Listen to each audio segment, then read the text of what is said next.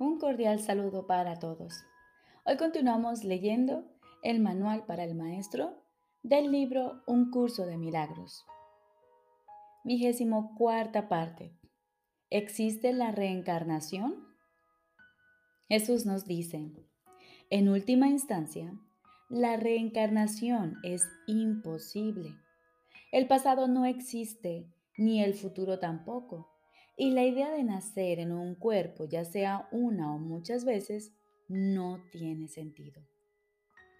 La reencarnación, por tanto, no puede ser verdad desde ningún punto de vista.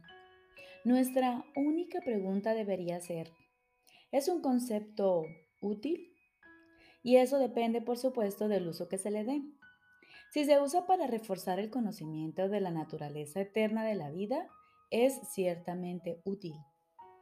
¿Qué otra pregunta con respecto a la reencarnación podría ser útil para arrojar luz sobre el camino?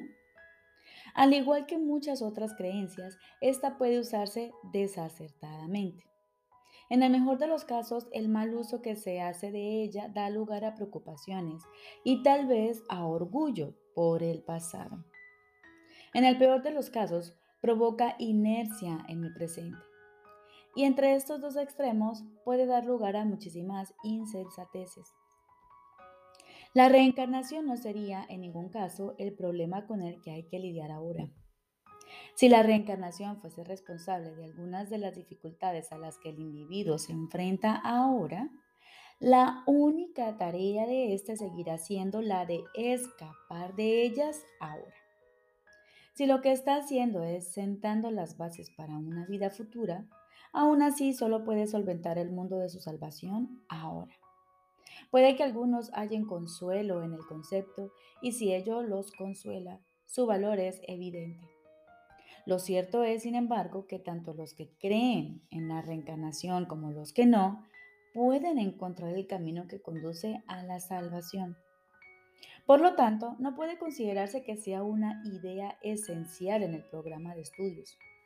Siempre existe cierto riesgo en ver el presente en función del pasado, mas siempre hay algo bueno en cualquier pensamiento que refuerce la idea de que la vida y el cuerpo no son lo mismo. Para nuestros propósitos, no sería útil adoptar una postura definitiva al respecto. Un maestro de Dios debe ser igualmente útil para los que creen en la reencarnación como para los que no. Exigirle una postura definitiva simplemente limitaría su utilidad, así como su propia capacidad de decisión. Nuestro curso no se ocupa de ningún concepto que no sea aceptable para cualquier persona, independientemente de sus creencias previas.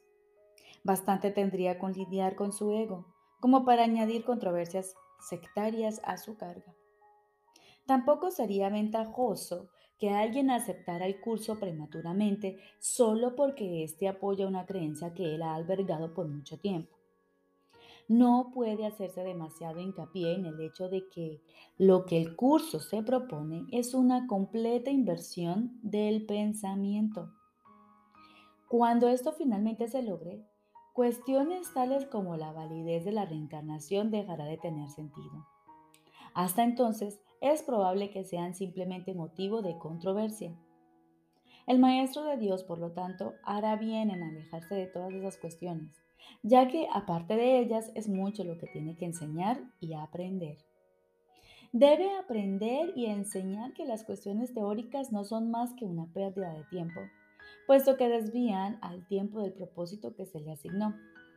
Si un concepto o una creencia tiene aspectos útiles, se le dirá, también se le dirá cómo usarlos. ¿Qué más necesitas saber? ¿Quiere decir esto que el Maestro de Dios no debe creer en la reencarnación ni discutirla con otros que sí creen en ella? Por supuesto que no.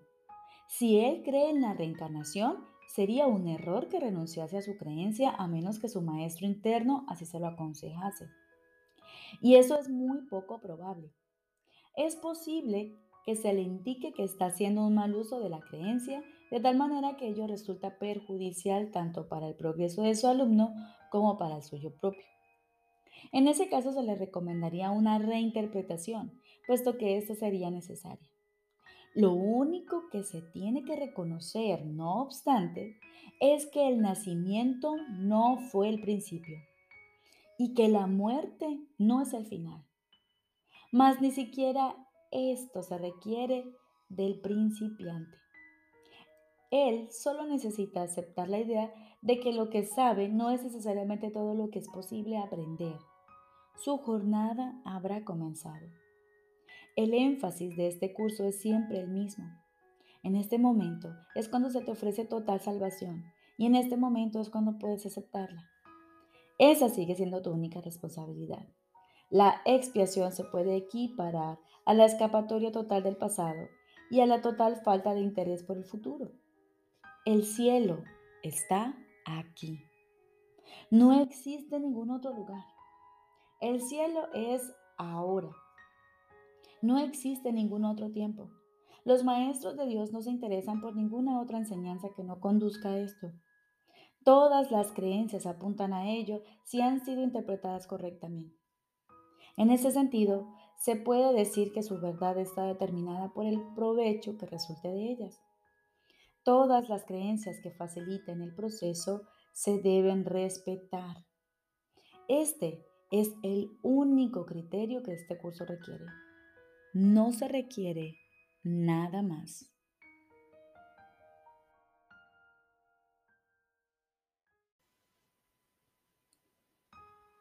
Ahora continuamos con el libro de ejercicios. Séptimo tema especial. ¿Qué es el Espíritu Santo? El Espíritu Santo es el mediador entre las ilusiones y la verdad, puesto que tiene que salvar la brecha entre la realidad y los sueños la percepción conduce al conocimiento a través de la gracia que Dios le ha dado para que sea el regalo que le hace a todo aquel que acude a Él en busca de la verdad. A través del puente que Él tiende, se llevan todos los sueños ante la verdad para que la luz del conocimiento los disipe. Allí los sonidos y las imágenes se descartan para siempre y donde antes se percibían, el perdón ha hecho posible el tranquilo final de la percepción. El objetivo de las enseñanzas del Espíritu Santo es precisamente acabar con los sueños, pues todo sonido e imagen tiene que transformarse de testigo del miedo en testigo del amor. Cuando esto se logre, el aprendizaje habrá alcanzado el único objetivo que jamás tuvo realmente, pues el aprendizaje tal como el Espíritu Santo lo utiliza a fin de alcanzar el resultado que él percibe para él, se convierte en el medio que se trasciende a sí mismo de manera que pueda ser reemplazado por la verdad eterna.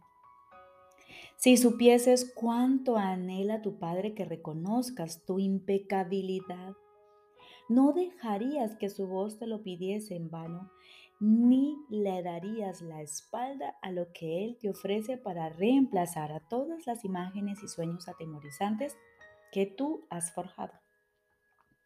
El Espíritu Santo entiende los medios que fabricaste para alcanzar lo que por siempre ha de ser inalcanzable. Mas si se los ofreces a Él, se valdrá de esos medios que inventaste a fin de exiliarte para llevar a tu mente allí donde verdaderamente se encuentra en su hogar. Desde el conocimiento, donde Dios lo ubicó, el Espíritu Santo te exhorta a dejar que el perdón repose sobre tus sueños para que puedas recobrar la cordura y paz interior. Sin el perdón, tus sueños seguirán aterrorizándote y el recuerdo de todo el amor de tu Padre no podrá retornar a tu mente para proclamar que a los sueños les ha llegado su fin. Acepta el regalo que tu Padre te hace. Es un llamamiento que el amor le hace al amor para que tan solo sea lo que es. El Espíritu Santo es el regalo de Dios, mediante el cual se le restituye la quietud del cielo al bien amado Hijo de Dios. ¿Te negarías a asumir la función de completar a Dios cuando todo lo que su voluntad dispone es que tú estés completo.